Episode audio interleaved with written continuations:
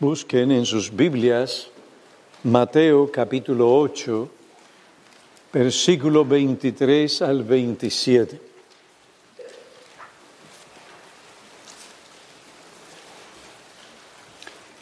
La palabra de Dios declara.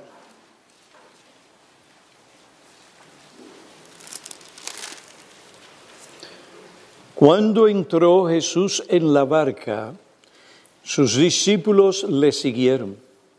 Y de pronto se desató una gran tormenta en el mar, de modo que las olas cubrían la barca. Pero Jesús estaba dormido. Y llegándose a él, le despertaron diciendo, Señor, sálvanos, que perecemos. Y él les dijo, ¿por qué estáis amedrentados? Hombres de poca fe? Entonces se levantó, reprendió a los vientos y al mar, y sobrevino una gran calma.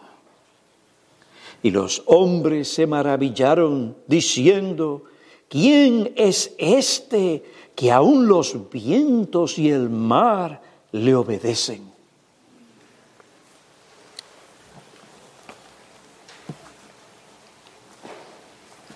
Oh, que el Señor traiga bendición a vuestras almas en la exposición de su palabra. Oremos, oh Padre, ¿quién puede comunicar la verdad de tu palabra? Si no lo hace en el poder y la unción de tu Espíritu. Venimos pues para que tú des medidas copiosas de tu espíritu sobre la iglesia y el predicador, mentes dispuestas, corazones creyentes y enseñables, atentos y reverentes a lo que tú tienes que decirnos hoy. Ven y haz esto en Cristo para el bien de tu iglesia y la gloria de tu nombre. En el amado. Amén. Los vientos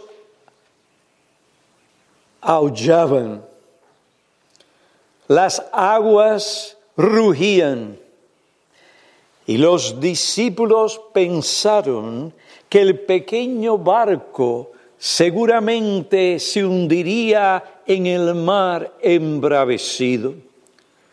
Por lo que despertaron a su maestro de su sueño, tan necesitado, y le gritaron, Señor, sálvanos que perecemos. Fíjense bien en las primeras palabras que el Señor dice a sus asustados seguidores. ¿Por qué estáis amedrentados, hombres de poca fe. Generalmente cuando un hombre tiene un problema es mejor ayudarlo a salir de él si podemos ayudarlo y luego darle cualquier reprensión que merezca. Esto no fue lo que el Señor hizo en aquel momento. Sin embargo, podemos estar seguros de que nuestro Señor siguió el curso más sabio en todos los casos. Y este no fue la excepción. Despertado porque había peligro, se ocupó de la causa principal del peligro. ¿Qué fue esto? No los vientos ni las olas, del mar embravecido, sino la incredulidad de sus discípulos. Estas palabras dichas por Spurgeon muestra que él entiende lo que es más peligroso para el creyente.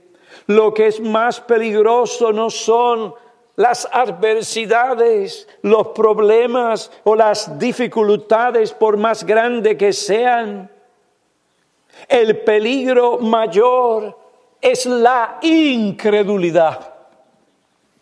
Spurgeon dice, Siempre hay más peligro para el cristiano en su propia incredulidad que en las circunstancias adversas que lo rodean. Nuestro Señor nos reprendió primero los vientos y las olas y después habló a los discípulos. No, Él enfrentó el peligro principal primero, la incredulidad de sus discípulos él reprendió la incredulidad de ellos.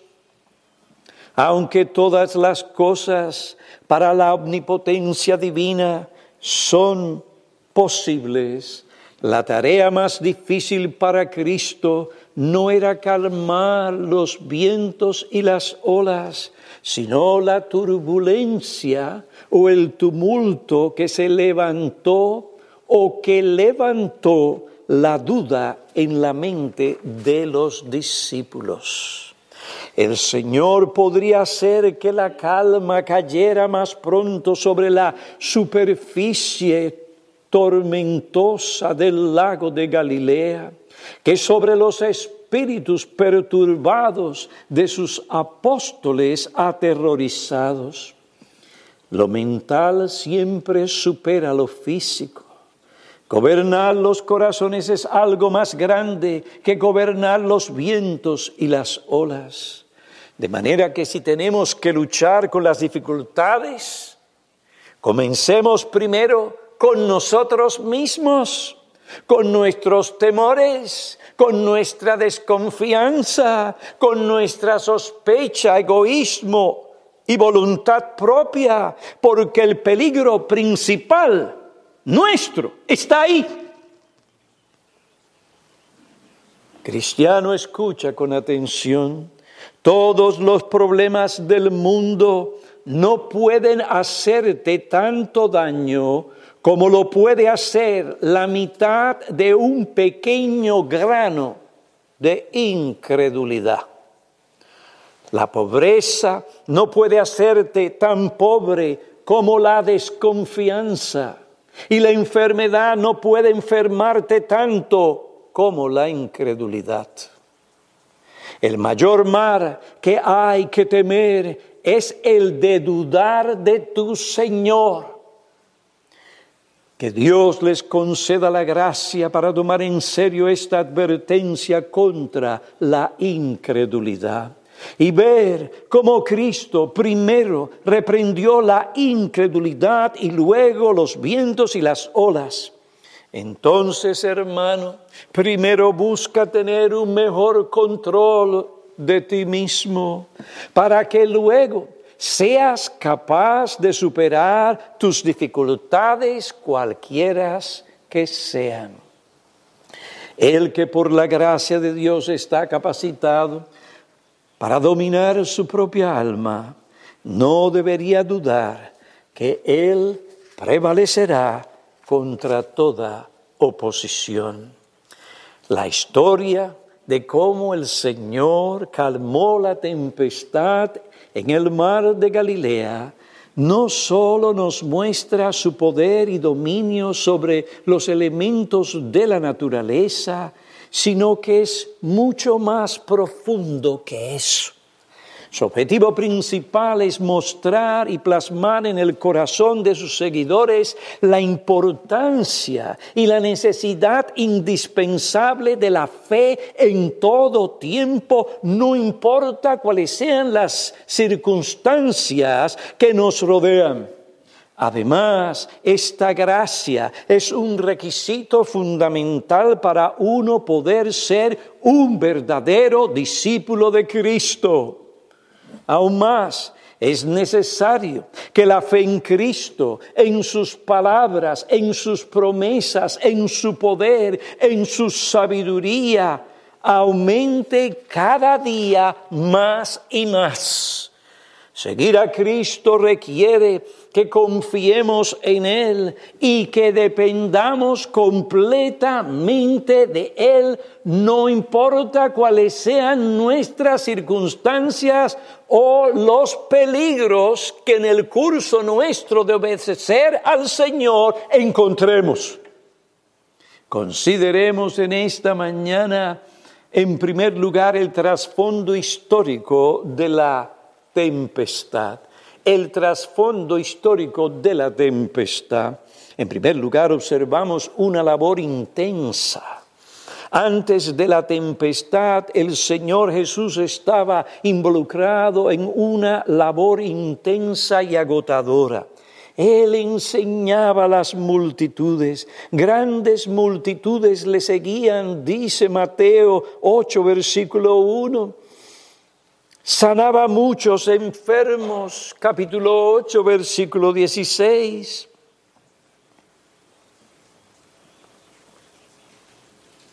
Observamos también la orden que el Señor Jesús dio a sus discípulos, versículo 18, viendo una multitud a su alrededor, dio orden a sus discípulos de pasar al otro lado del mar de Galilea. Esta orden se debe a la necesidad que Jesús y sus discípulos tenían de descansar, dormir, etc. Su divinidad la divinidad de nuestro Señor. No negaba que Él era completamente un ser humano, que necesitaba cargar sus energías físicas.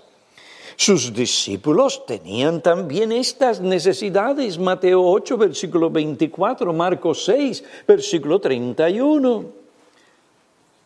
Así que observamos, hermanos, que el Señor había estado en un ministerio agotador y necesitaba descansar. Y dio una orden a sus discípulos, vamos, preparen la barca para pasar al otro lado del mar.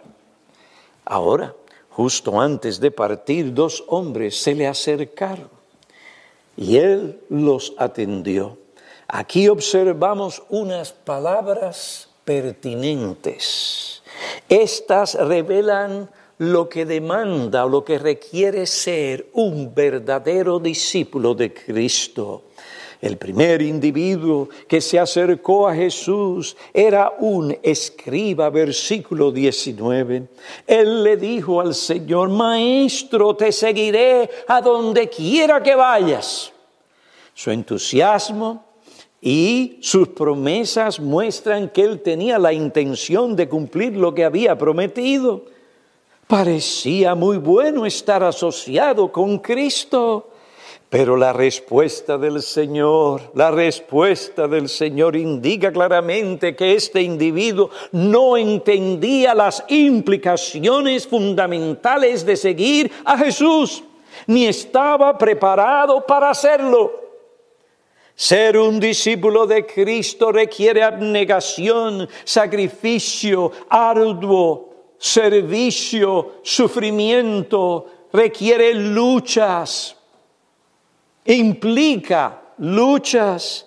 Este individuo no había contado el costo de lo que implica ser un verdadero discípulo de Cristo. Su entusiasmo no era suficiente, tampoco lo eran sus buenas intenciones.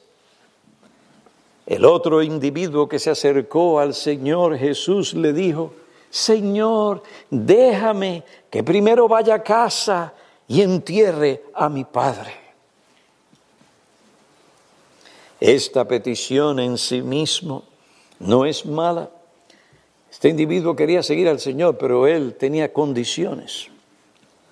Esta petición en sí misma no es mala.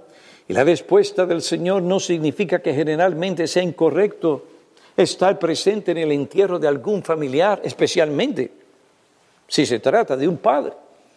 Jesús le dijo, deja que los muertos entierren a sus muertos. En este caso particular era necesario que Jesús hiciera esta demanda de este individuo. Aunque este hombre deseaba pertenecer a ese círculo íntimo de aquellos que estaban con el Señor y viajaban con Él, el individuo no estaba completamente dispuesto a dar ese paso inmediatamente. Su demora parecía razonable, pero revelaba que él no estaba dispuesto a someterse incondicionalmente a la voluntad de Cristo, ni a hacer todo lo que él demanda sin calificación, condición o reserva. Este individuo tenía que entender que en el reino de Cristo los lazos de la vida terrenal son secundarios y suplantados por aquellos lazos que unen a la familia espiritual. Mateo 10, versículo 37, Mateo 12, versículo 46 al 50, Lucas capítulo 14, versículo 25 al 27. Esta clase de individuos que se acercaron a Jesús no representaba a aquellos que son sus verdaderos discípulos. Su denominador común era que no confiaban completamente en Jesús, ni dependían enteramente de Él. La orden que Jesús dio a sus discípulos de pasar al otro lado del mar muestra claramente lo que se requiere de todo discípulo de Cristo. ¿Se dieron cuenta cuando se leyó la escritura sobre ese pasaje que el Señor mandó a los discípulos, le dio órdenes, preparar la barca para pasar al otro lado del río, al otro lado del lago o del mar? ¿Mm? A veces leemos esas cosas rapidito y no nos damos cuenta que tienen un significado muy importante. ¿Qué hicieron los discípulos cuando el Señor dio esa orden? Inmediatamente prepararon la barca. Sin reserva, sin condición. La orden que Jesús dio a sus discípulos de pasar al otro lado del mar muestra claramente lo que se requiere de todo discípulo de Cristo. Se requiere la fe que le sigue a Él sin condición y sin reservas. Jesús dio la orden a sus discípulos y ellos, sin saber lo que les esperaba, hicieron lo que Cristo les mandó. Versículo 23, cuando entró Jesús en la barca, sus discípulos, ¿qué hicieron? Le siguieron. Esta obediencia muestra su disposición de seguir a su Señor incondicionalmente. Le seguían no por los panes y los peces, le seguían no por las cosas buenas de esta vida, le seguían no para obtener popularidad, le seguían no porque era un asunto novedoso, le seguían no porque todo sería fácil, sino porque esto es lo que el Señor requiere, que le sigamos sin condición y sin reservas. La obediencia sincera producida por la fe es una evidencia de que somos verdaderos discípulos de Cristo y que no nos estamos engañando. En el mar de Galilea, Jesús no reprendió a sus discípulos por su falta de fe, no, sino por su poca fe. Es una diferencia, ellos tenían fe, eran verdaderos discípulos de Cristo, pero era una fe débil, una fe débil en la adversidad y en las pruebas,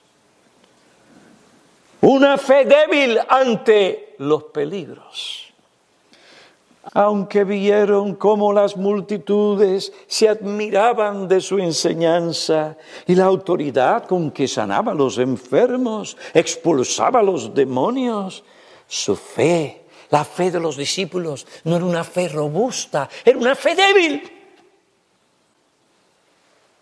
Lo que observaron ellos de la persona y las obras de Cristo lo que oyeron de sus labios debería haber fortalecido su fe. En la adversidad se olvidaron de una verdad muy importante, que para ellos seguir a Cristo tenían que confiar plenamente en Él y depender de Él completamente, no importa cuáles fueran sus circunstancias, no importa los peligros que le rodeaban. ¿Qué hace el Señor Jesucristo? Los lleva a la escuela de la tempestad. Allí en medio del peligro se darían cuenta de la necesidad de fortalecer cada día la fe en el Señor. Cuando las cosas van bien, sanidad por aquí, expulsión por acá, comida por aquí, esto y lo otro, gran popularidad, las cosas van bien y bien y bien. Y la tendencia de nuestros corazones es a descuidar nuestro corazón y dejamos de fortalecer nuestra fe. Y poco a poco, ¿qué pasa? Esa fe se debilita. La fe, hermanos, no se fortalece por sí misma. La fe hay que fortalecerla con la verdad de Dios, con las promesas de Dios. Y esto hay que hacerlo de una manera deliberada. No es porque, no es cuando tú sientas, no, esto hay que hacerlo deliberadamente cada día. Jesús los llevó a la escuela de la tempestad. Allí en medio del peligro, los discípulos se darían cuenta de la necesidad que tenían sus almas. Esta era la de fortalecer su fe en Cristo. Observamos no solo una labor intensa, la orden que Cristo dio a sus discípulos, las palabras pertinentes de Jesús a aquellos dos individuos, observamos también una tormenta repentina, una tormenta repentina. Soltó el mar al punto que la barca se hundía. Al punto que la barca se inundaba de agua. Esta tempestad fue provocada por fuertes vientos. Las ráfagas violentas azotaban el mar con furia. Las olas embravecidas amenazaban con hundir la embarcación. Esta no era cualquier tormenta. El texto dice que hubo un gran sacudimiento o seísmos. Brodus afirma este término se usa para describir una gran tempestad capaz de sacudir las casas de los hombres y hacer que la misma tierra temblara. Era algo parecido a un maremoto que produce gran ola de efectos devastadores. Por su ubicación, el mar de Galilea estaba muy propenso a golpes de viento fuerte. Un comentarista dice que este mar o este lago está rodeado al este por cadenas de montañas, mientras que al oeste las colinas están cortadas por desfiladeros, por donde los vientos se lanzan sobre el mar y levantan sus aguas en repentinas tormentas. Luego de considerar el trasfondo histórico de la tempestad, consideremos dos reacciones diferentes durante la tempestad. Primero, la reacción de los discípulos durante la tempestad. Imagínense ustedes, estos hombres estaban temblando, las rodillas no podían mantenerlas quietas. El temor, la ansiedad, la desesperación se había adueñado de sus corazones. Estaban aterrorizados. La situación era sumamente peligrosa de tal manera que los discípulos sintieron gran temor y pánico. Cuando aquellos hombres vigorosos con experiencia, acostumbrados a pescar en aquel mar profundo, comenzaron a gritar, Señor, sábanos que perecemos. y a decir, Maestro, ¿no te importa que perecemos? El peligro tenía que ser inminente. El temor, la ansiedad y la incredulidad se adueñaron de las mentes y de los corazones de estos hombres.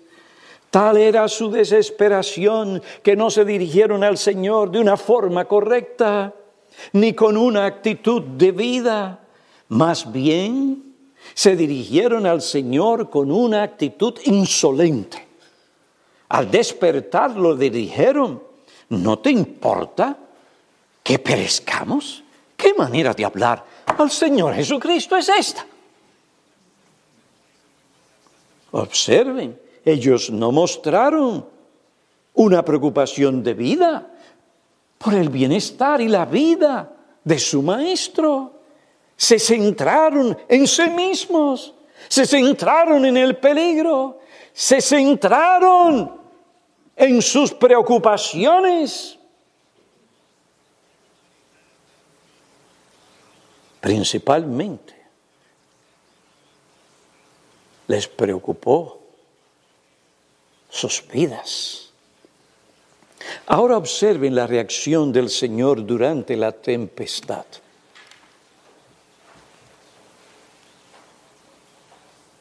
Él dormía tranquila y profundamente. ¿Qué diferencia? Una gran diferencia.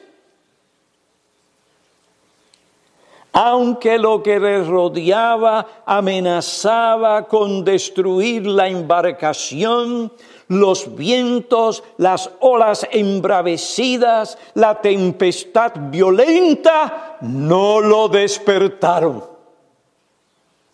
Estaba tranquilo, confiado en su Padre Celestial. Oh, lo que es dormir con una buena conciencia, con un corazón que confía completamente en Dios, en sus palabras, promesas, en su amor, su poder y su sabiduría.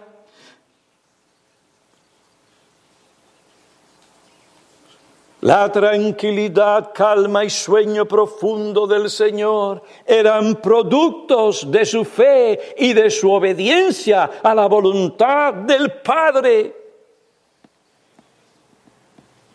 El Señor cuando se acostó, se acostó con la tranquilidad de que encomendaba su vida completamente a aquel que es poderoso para guardar y preservar su vida.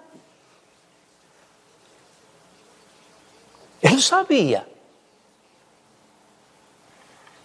cuán peligroso era viajar en aquel mar. Sin embargo, estaba tranquilo. Su alma gozaba de calma.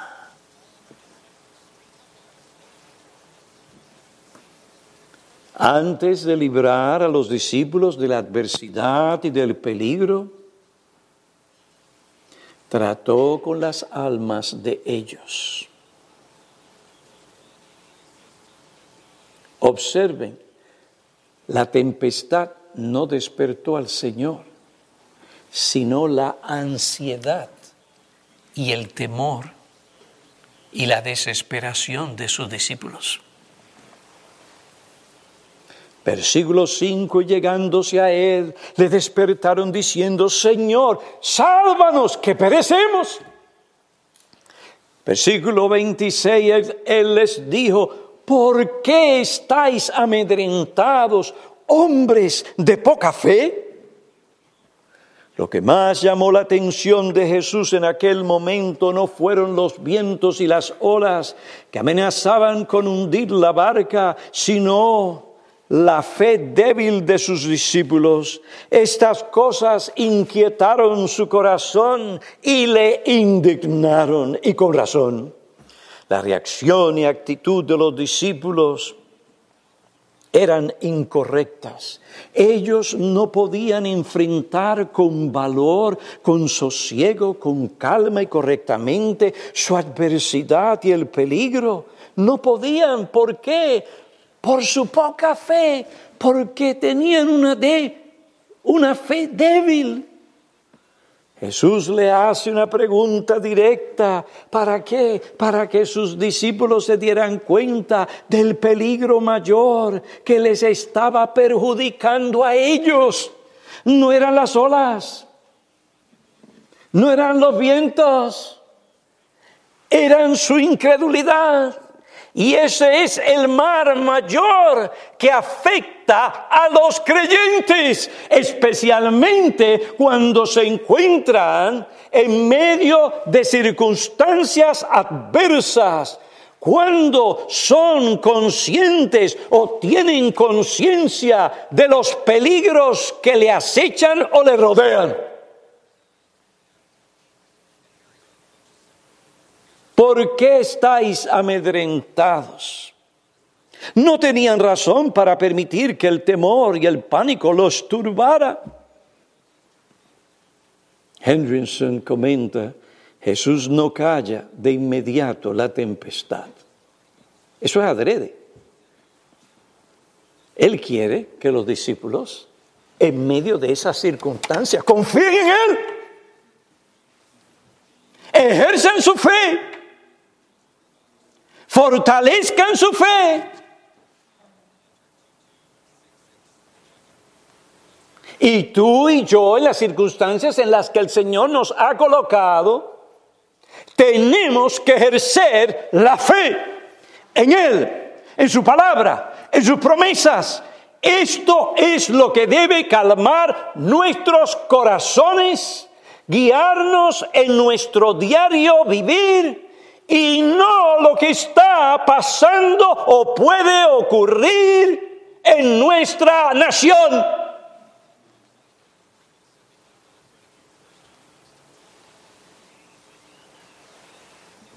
Jesús no calla de inmediato la tempestad.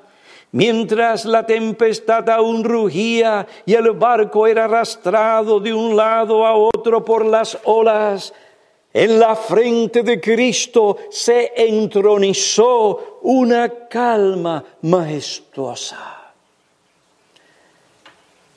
Fue en lo peor de la confusión que les preguntó a los discípulos, ¿por qué están aterrorizados?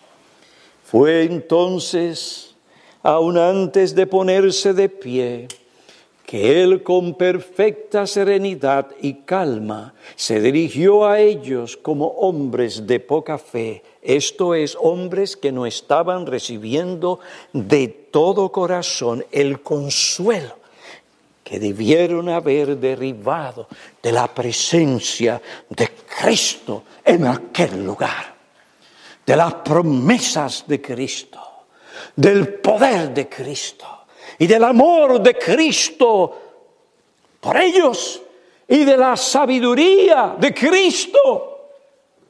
Nunca olvidemos que el Señor tiene todo bajo su control. Él no necesita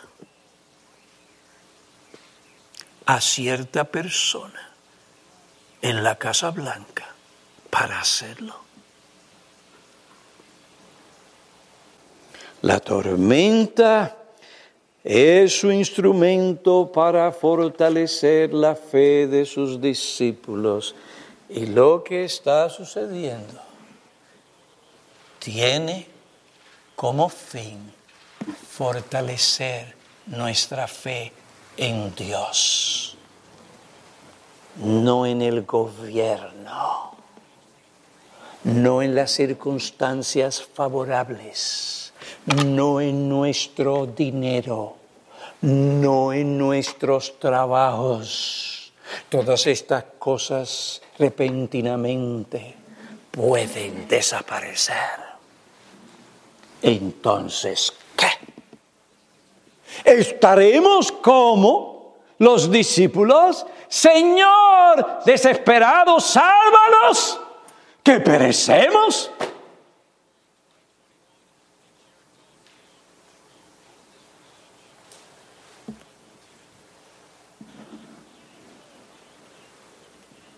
Luego de enfrentar el mayor peligro de los discípulos, su débil fe, Jesús reprendió los vientos y el mar y sobrevino inmediatamente. No calma, no calma. Dice gran calma. Observen, el texto no dice que reprendió los malos espíritus, los demonios y el diablo. Reprendió a los vientos y el mar. La palabra reprender aquí se usa en un sentido poético. Es una forma figurada de hablar. Así también se usa esta expresión en Lucas 4:39, cuando Jesús reprendió la fiebre de la suegra de Pedro. Las palabras y la acción de Jesús muestran la manera eficaz con la que Él afirmó su autoridad sobre los elementos de la naturaleza. Su autoridad sobre estas cosas produjo gran calma. Hubo gran bonanza y silencio. Los discípulos se maravillaron y dijeron, ¿quién es este que aún los vientos y las olas le obedecen? comenzaron a comprender que Jesús es mucho mayor de lo que previamente ellos pensaban. Hemos considerado el trasfondo histórico de la tempestad, vimos dos reacciones diferentes durante la tempestad y en tercer y último lugar, las lecciones que debemos aprender de la tempestad. Los, primer lugar, las tormentas de la vida son instrumentos que Dios utiliza para fortalecer nuestra fe.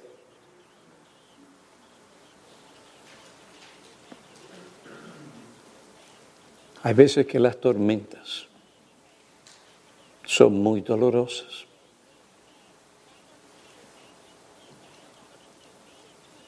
Las tormentas de la vida son instrumentos que Dios utiliza para fortalecer nuestra fe. ¿Sabe por qué? Porque cuando nuestra fe es fortalecida, no hay nada que nos pueda hacer realmente daño. Tendremos el valor o el coraje para enfrentar la oposición, el problema, la adversidad, según la voluntad de Dios, con una buena conciencia. Tendremos esperanza, porque cualquier cosa que acontezca, todo obrará para nuestro bien.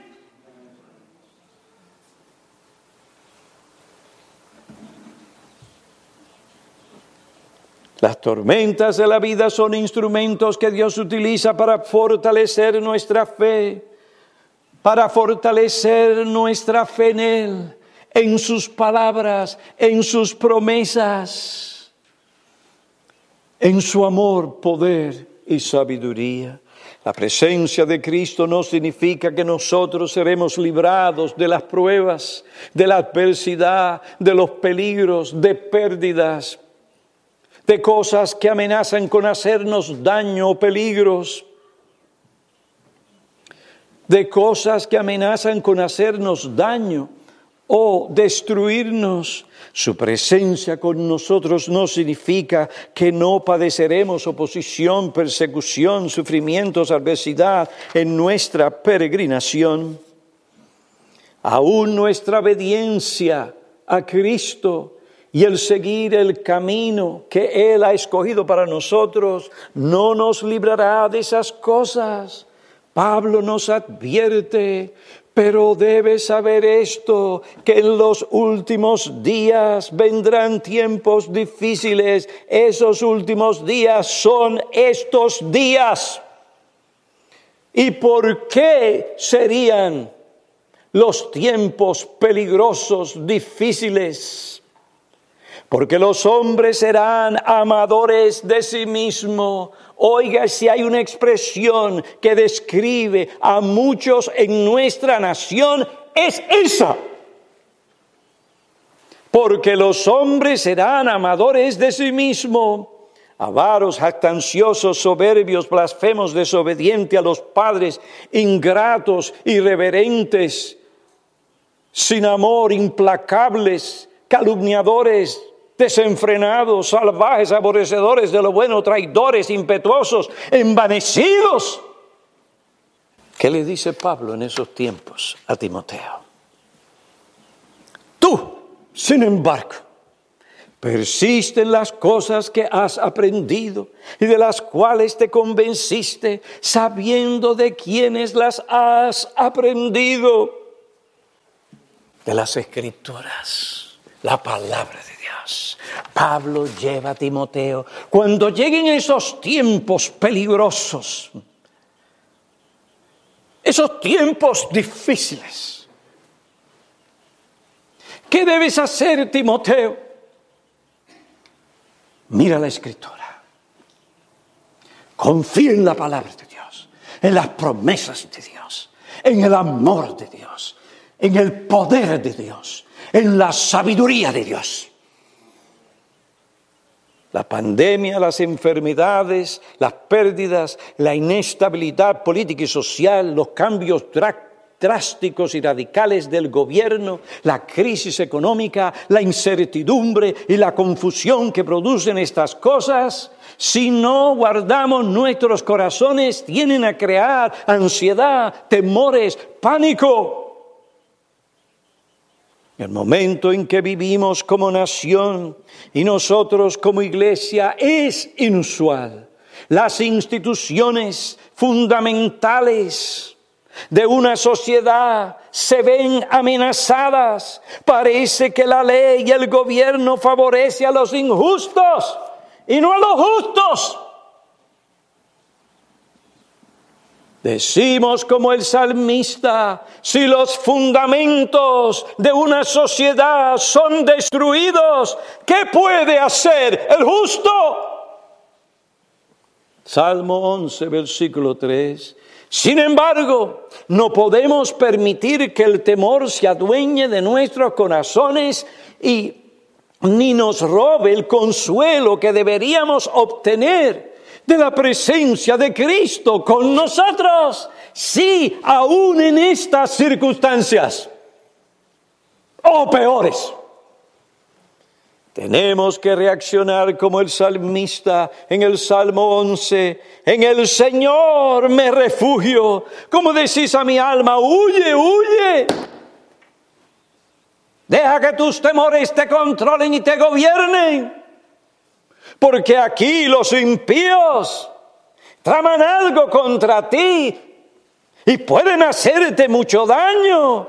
Ah, dice el salmista, si los fundamentos son destruidos, donde las cortes no hay ley, donde la constitución no es constitución. Usted no sabe lo que va a ocurrir cuando usted vaya a una corte. No, pero es que dice esto, que Hoy en día las interpretan como ellos les da la gana. Y es lo que ellos digan, el que está en poder es el que establece la orden y se acabó. Punto.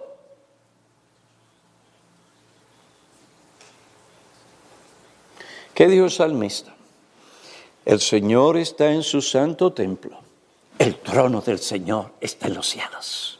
Sus ojos contemplan. Sus párpados examinan los hijos de los hombres. El Señor prueba al justo y al impío. Su alma aborrece al que ama la violencia. Y sobre los impíos, en su momento, hará llover carbones encendidos, fuego, azufre, viento abrasador pues el Señor es justo. Él ama la justicia. Los rectos contemplarán su rostro. Dios es nuestro refugio y fortaleza, nuestro pronto auxilio en las tribulaciones. Por lo tanto, no temeremos aunque la tierra sufre cambios y aunque los montes se deslicen al fondo de los mares. Dios está en medio de su iglesia, no será sacudida. Dios la ayudará a romper al alba, exactamente cuando la iglesia lo necesita. Entonces venid y contemplad las obras del Señor. Estad quietos y sabed que soy Dios, exaltado seré entre las naciones, exaltado seré en la tierra. El Señor de los ejércitos está con nosotros, nuestro baluarte es el Dios de Jacob. Ah, pero si comenzamos a sentirnos y a reaccionar como lo hicieron los discípulos durante la tempestad, tenemos que hacer la pregunta que Jesús hizo, ¿por qué estáis amedrentados, hombres y mujeres? De poca fe. Ah, pastor, pero usted no sabe que están haciendo esto, aquello y lo otro. Y mire las intrigas, y mire aquello, y mire lo otro. Un momentito. No se entrega a ese asunto. No, no, no es que no se informe, pero cuidado. Porque usted se entrega en eso, a eso. Usted se va a olvidar de que no importa las intrigas que sean y que la gente haga.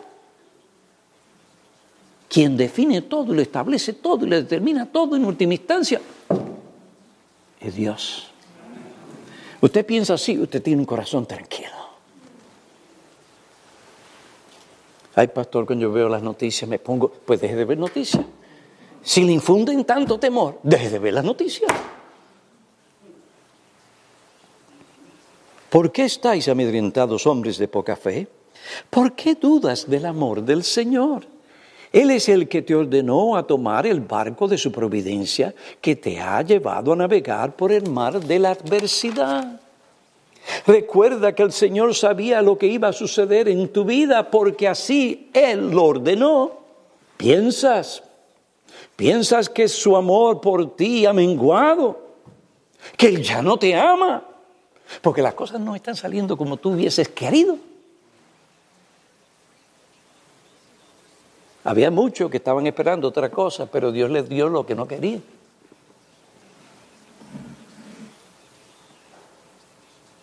¿Piensas que su amor por ti ha menguado? ¿Que Él ya no te ama? Pensar de ese modo sería una calumnia. Haz memoria de cómo Él hasta aquí te ha cuidado.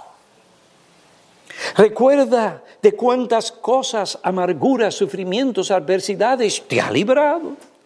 Él no ha hecho estas cosas para después dejarte, abandonarte y desampararte. Él ha prometido, no te dejaré ni te desampararé. Ante esta promesa, el escritor de Hebreos declara de manera que debemos decir, de manera que decimos confiadamente, el Señor es el que me ayuda, no temeré. ¿Qué podrá hacerme Washington? ¿Qué podrá hacerme el hombre que Dios no haya ordenado para mi bien? Recuerda, hermano, hermana, el amor de Cristo es eterno, su misericordia hacia sus hijos es eterna. Aún en la muerte, Él no te abandonará. A pesar de todos tus sufrimientos y adversidades, el Señor te sigue y te seguirá amando. Oh alma, nunca dudes de su amor, confía en el amor de Dios y se disiparán tus temores. Como Spurgeon, te pregunto, ¿dudas tú del poder de Dios? Sus discípulos no deberían de haber dudado del poder de Cristo. Ellos habían presenciado sus obras poderosas. La tranquilidad con la que dormía el Señor durante la tempestad debería haber calmado su ansiedad, disipado su temor. Mira qué tranquilito está. Entonces, ¿por qué yo no estoy tranquilo?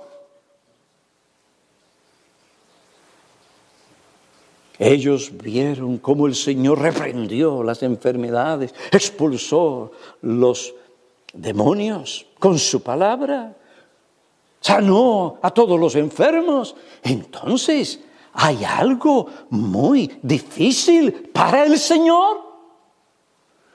Algo que Él no pueda realizar. Tú dices que eres pobre. Pero ¿no puede Él suplir para tu necesidad? ¿No es Él dueño de todas las cosas de este mundo?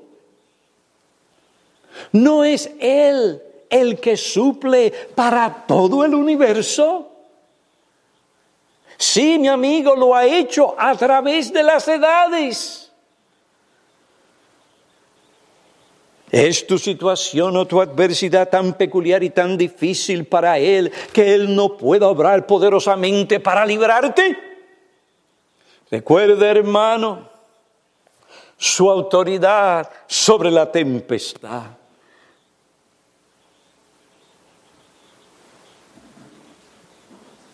Recuerda la autoridad del Señor sobre los vientos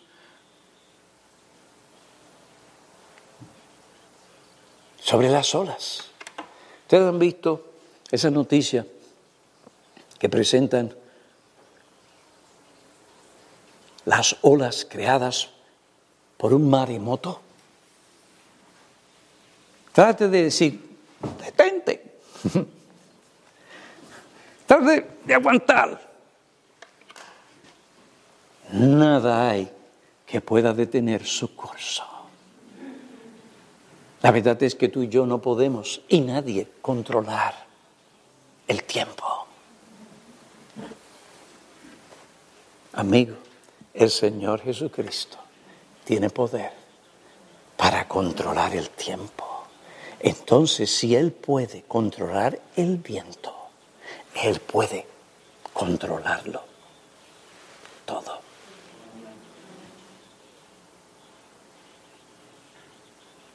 Oh hombre o oh mujer de poca fe, recuerda el poder omnipotente de Dios en tu adversidad, en tus circunstancias difíciles, en el peligro, en tus temores, en tus problemas.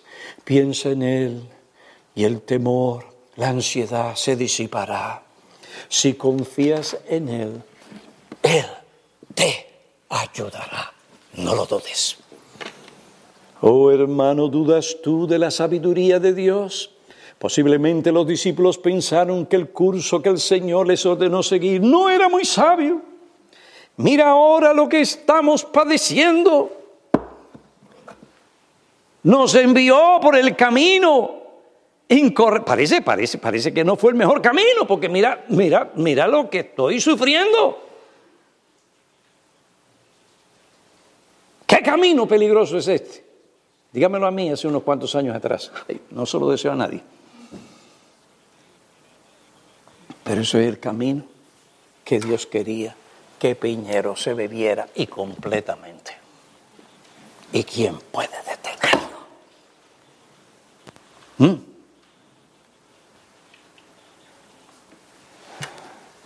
Y el Señor me mostró lo que es el poder de su gracia. Voy a repetir lo que repetí, lo que, lo que dije una vez anteriormente aquí. Me acuerdo al considerar los sufrimientos de mi estimado pastor Martin. Yo me dije a mí mismo, wow, si a mí me pasa algo así, yo pongo mi cabeza como un avestruz en la arena. Y el Señor me oyó. Ay, ay.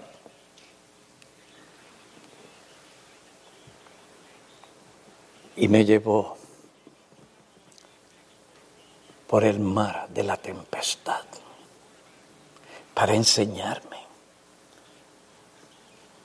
que el poder no está en el pastor Martin, su capacidad está en su gracia, la cual está disponible para todos santos.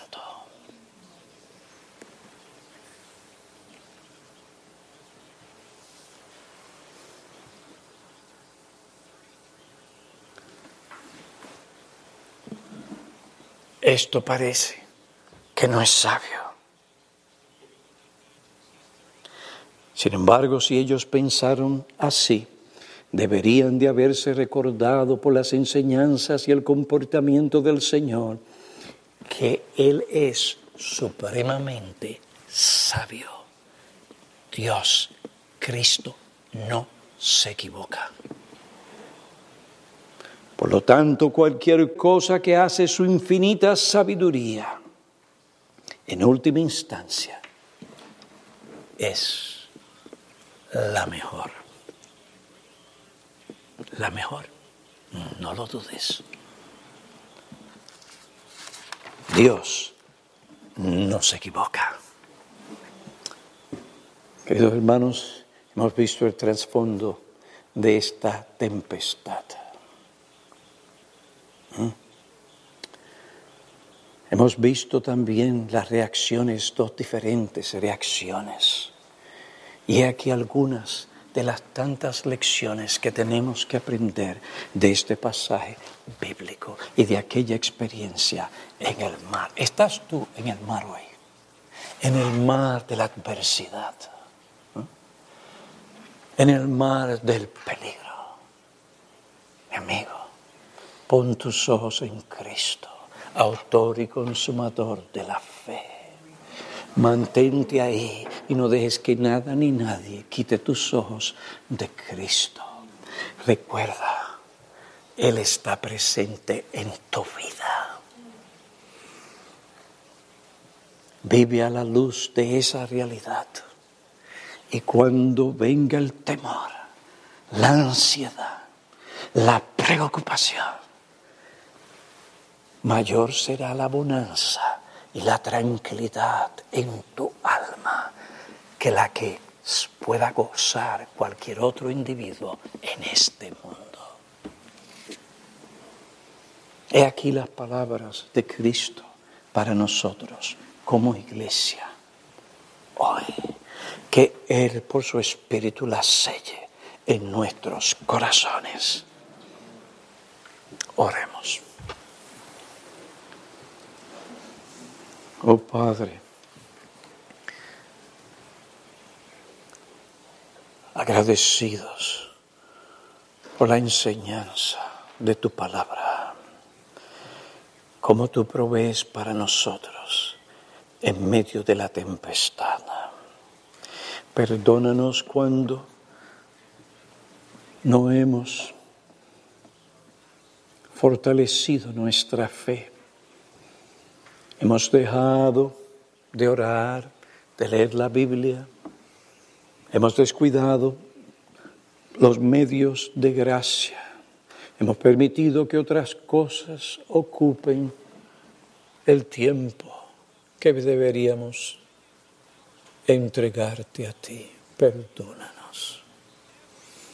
Fortalece por tu palabra nuestros corazones y que haya sosiego, tranquilidad y calma en nosotros.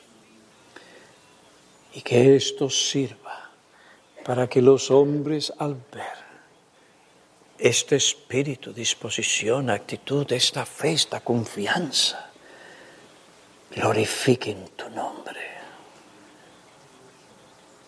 Ven pues sobre nosotros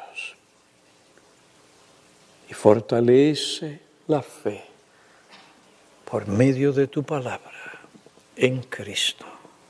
Amén.